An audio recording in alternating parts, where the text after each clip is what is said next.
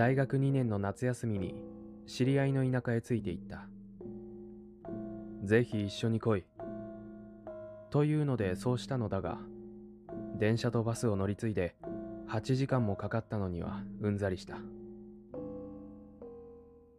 知り合いというのは大学で出会ったオカルト好きの先輩で、俺は師匠と呼んで畏敬したり小馬鹿にしたりしていた。彼がニヤニヤしながら恋というのでは、行かないわけにはいかない。結局、怖いものが見たいのだった。県境の山の中にある小さな村で標高が高く、夏だというのに肌寒さすら感じる。垣根に囲まれた平屋の家に着くと、おばさんが出てきて、親戚だ、と紹介された。師匠はニコニコしていたが、その家の人たちからは妙にギクシャクしたものを感じて、居心地が悪かった。あてがわれた一室に荷物を下ろすと、俺は師匠にその辺りのことをさりげなく聞いてみた。すると彼は、遠い親戚だから、というようなことを言っていたが、さらに問い詰めると白状した。本当に遠かった。尻の座りが悪くなるほど。遠い親戚でも、小さな子供が夏休みにやってくるといえば、田舎の人は喜ぶのではないだろうか。しかし、かつての子供はすでに大学生である。ほとんど連絡も途絶えていた親戚の大人が、友達を連れてやってきて止めてくれというのでは、向こうも気味が悪いだろう。もちろん、遠い血縁など、ここに居座るためのきっかけに過ぎない。要するに、怖いものが見たいだけなのだった。非常に、非常に肩身の狭い思いをしながら、俺はその家での生活を送っていた。家にいてもすることがないので、大抵近くの沢に行ったり、山道を散策したりして、とにかく時間を潰した。師匠はというと、持ってきていた荷物の中の大学ノートとにらめっこしていたかと思うと、ふらっと出て行って、近所の家をいきなり訪ねては、その家のお年寄りたちと何事か話し込んでいたりした。俺は師匠のやり口を承知していたから、何も言わず、ただ待っていた。二人いるその家の子供と、まだ一言も会話をしていないことを、自重気味に考えていた6日目の夜、ようやく師匠が口を開いた。わかったわかった。ほんとうるさいな。もう教えるって。六畳間の部屋の襖を閉めて、布団の上にあぐらをかくと声を潜めた。墓地埋葬法を知っているか？という。要するに、土葬や調葬、風葬など土着の総裁から政府が管理する仮想へとシフトさせるための法律だ。と師匠は言った。人の死を習俗から取り上げたんだ。この数日山をうろうろして墓が割と新しいものばかりなのに気がついたか？と問われた。気がつかなかった。確かに墓地は見はしたが。この辺りの集落は、かつて一風変わった総裁が行われていたらしい。もちろん、知っていてやってきたのだろう。その上で何かを確認しに来たのだ。ドキドキした。聞いたら、後戻りできなくなる気がして。家は寝静まっている。豆電球のかすかな明かりの中で師匠が言った。死人が出ると、ダビに付して、その灰を畑に撒いたらしい。酸化した土を中和させる知恵だね。ところが変なのはそのこと自体じゃない。江戸中期までは死者を埋葬する習慣自体が一般的じゃなかった。死体は捨てるものだったんだよ。寒さが増したようだ。夏なのに。この集落で死体を灰にして畑にあっさり負けたのにはさらに理由がある。死体をその人の本体魂の座だと認めていなかったんだ。本体はちゃんと弔っている。死体から抜き出して。抜き出すという単語の意味が一瞬わからなかった。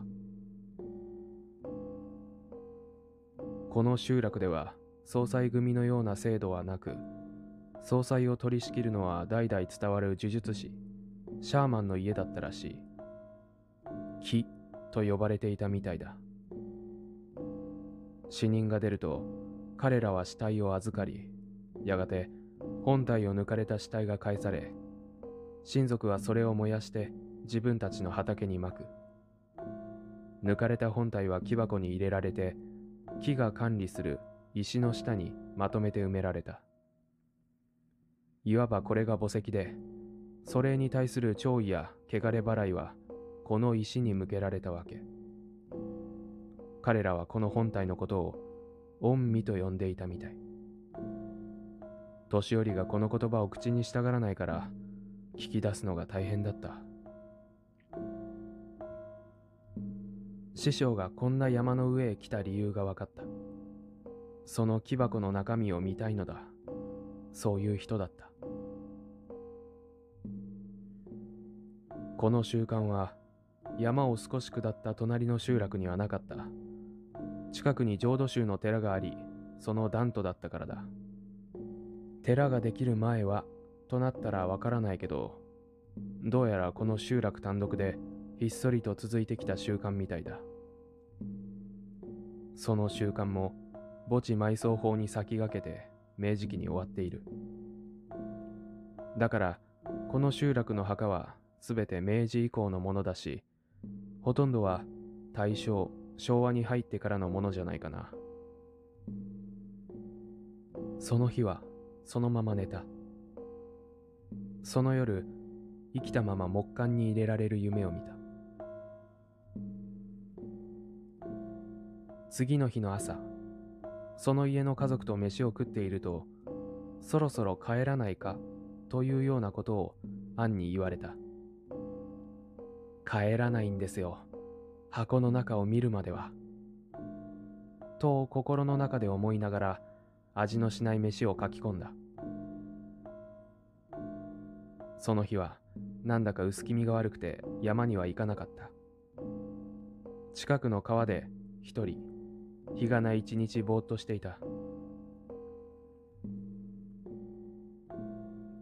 僕はその木箱の中に何が入っているのか。そのことよりもこの集落の昔の人々が人間の本体を一体何だと考えていたのかそれが知りたい。俺は知りたくない。でも想像はつく。あとはどこの臓器かという違いだけだ。俺は腹のあたりを押さえたまま河原の石に腰掛けて水をはねた。村に侵入した異物を子供たちが遠くから見ていた。あの子たちはそんな習慣があったことも知らないだろう。その夜牛蜜時に師匠が声を潜め行くぞと言った。川を越えて暗闇の中を進んだ。向かった先は寺だった。例の浄土宗の寺だよ。どう構成をかけたのか知らないが明治期に九段の怪しげな土着信仰を排してダントに加えることに成功したんだ。だから今はあの辺りはみんな仏式。息を潜めて山門をくぐった。帰りたかった。その後総裁を取り仕切っていた木の一族は血筋も絶えて今は残っていない。ということになってるけど、おそらく迫害があっただろうね。というわけで、九段の木箱だけど、どうも処分されてはいないようだ。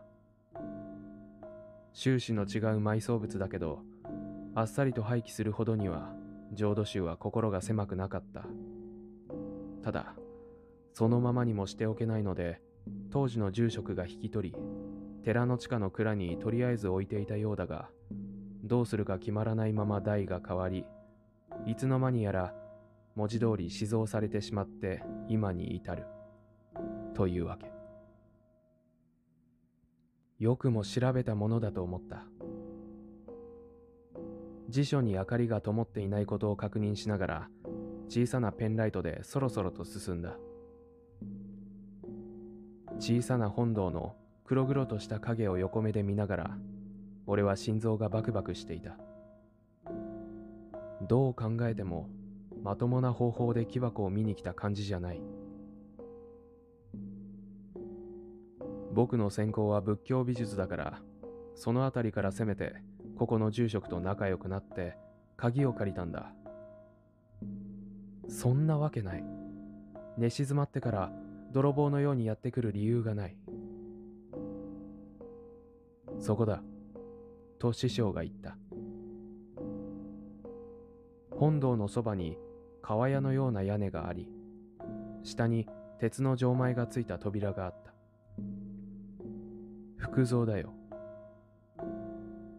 どうも木箱の中身については、当時から庶民は知らなかったらしい。知ることは禁忌だったようだ。そこが奇妙だ。と師匠は言う。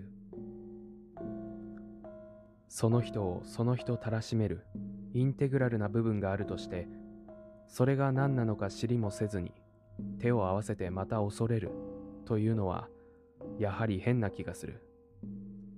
それが何なのか知っているとしたら、それを抜いたシャーマンと、あるいは木箱を石の下から掘り出して福蔵に収めた当時の住職もか。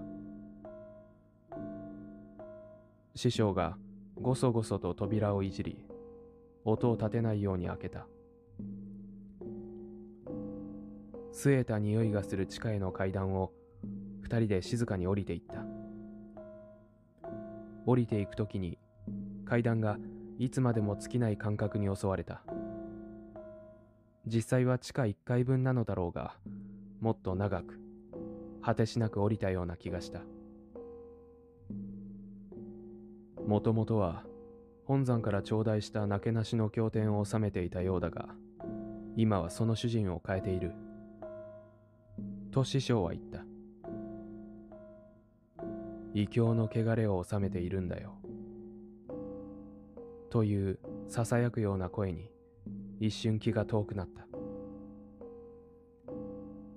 鉱山に近い土地柄に加え、真夜中の地下室である。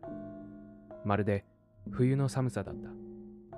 俺は薄着の肩を抱きながら師匠の後にビクビクしながら続いた。ペンライトでは暗すぎてよくわからないが、思ったより奥行きがある。壁の両脇に棚が何段にもあり、主に書物や仏具が並べられていた。それは一番奥にあった。ヒヒヒという声がどこからともなく聞こえた。まさかと思ったが、やはり師匠の口から出たのだろうか。厚手の布と青いシートで二重になっている小山が奥の壁際にある。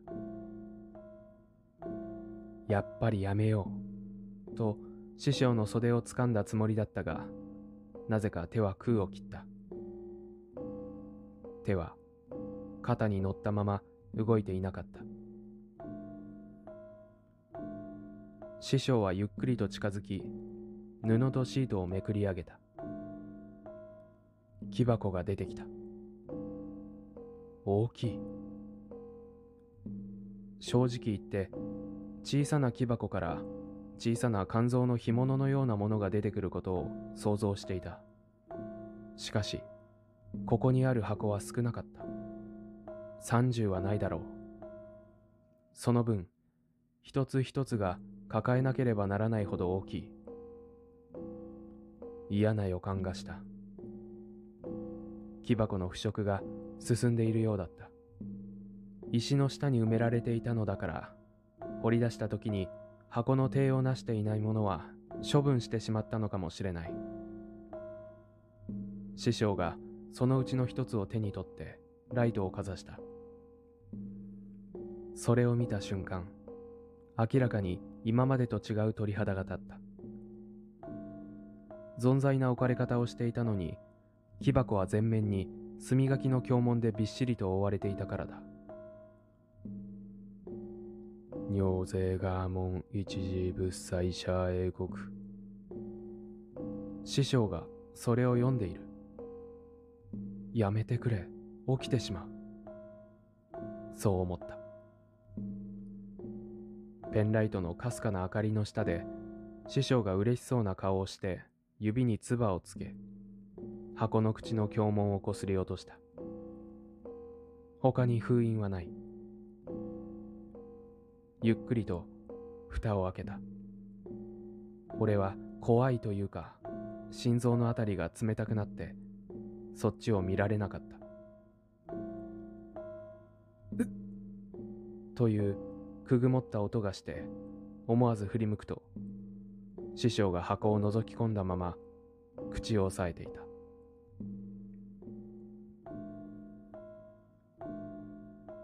俺は気がつくと出口へ駆け出していた。明かりがないので何度も転んだ。それでももうそこにいたくはなかった。階段を這い登りわずかな月明かりの下に出ると山門のあたりまで戻りそこでうずくまっていた。どれくらい経っただろうか。師匠が傍らに立っていて青白い顔で「帰ろう」と言った。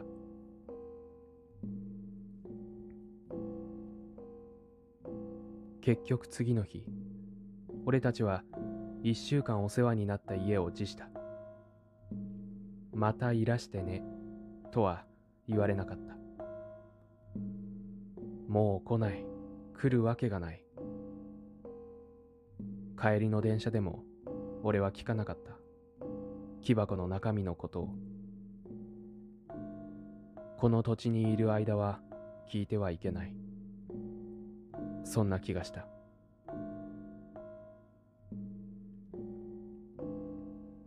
夏休みも終わりかけたある日に、俺は奇形の人を立て続けに見た。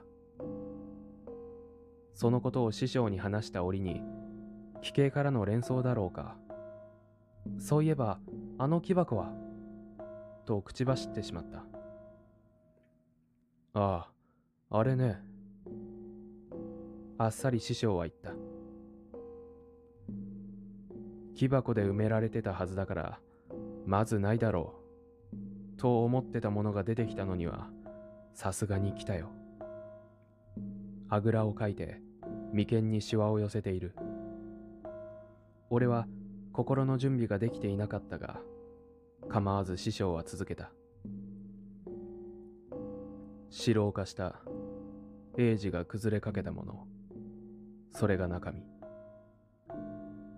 かつて埋められていたところを見たけど、泥地でもないし、さらに木箱に入っていたものが白化しているとは思わなかった。もっとも白化していたのは26体のうち3体だったけど英治俺は混乱した。グロテスクな答えだった。そのものではなく話の筋がだ。死人の体から抜き出したもののはずだったから。もちろん惨死した妊婦限定の総裁じゃない。あの土地の葬儀の全てがそうなっていたはずなんだ。これについては、僕もはっきりした答えが出せない。ただ、間引きと乳捨てが同時に行われていたのではないか、という推測はできる。間引きも乳捨ても今の日本にはない想像もつかないほど貧しい時代の遺物だ死体から抜き出したというのは嘘でこっそり間引きたい赤ん坊を家族が差し出していたと。じゃあやはり当時の土地の庶民も知っていたはずだ。しかし言えないだろう。木箱の中身を知らないという形式を取ること自体がこの総裁を行う意味そのものだからだ。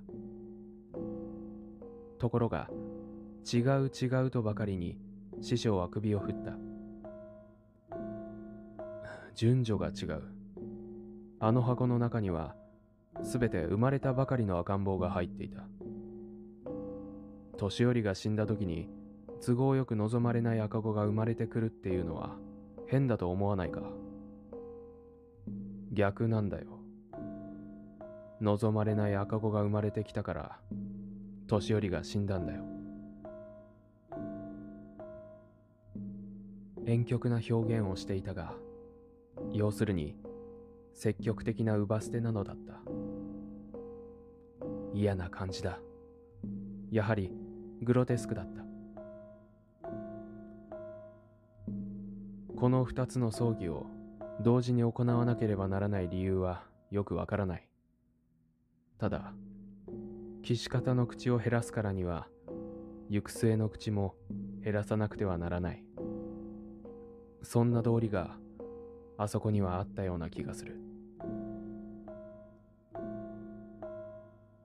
どうして死体となった年寄りの体からそれが出てきたような形をとるのかそれはわからない。ただただ深い土着の習俗の闇を覗いている気がした。そうそう。その総裁を司っていた木の一族だけどね。まるで完全に血筋が途絶えてしまったような言い方をしちゃったけどそうじゃないんだ。最後の当主が死んだ後その娘の一人が集落の一頭に嫁いでいる。そういう師匠は今までに何度も見せた人間の闇に触れた時のような得体の知れない喜びを顔に浮かべた。それがあの僕らが投留したあの家だよ。つまり僕の中にもそういうように師匠は自分の胸を指さした。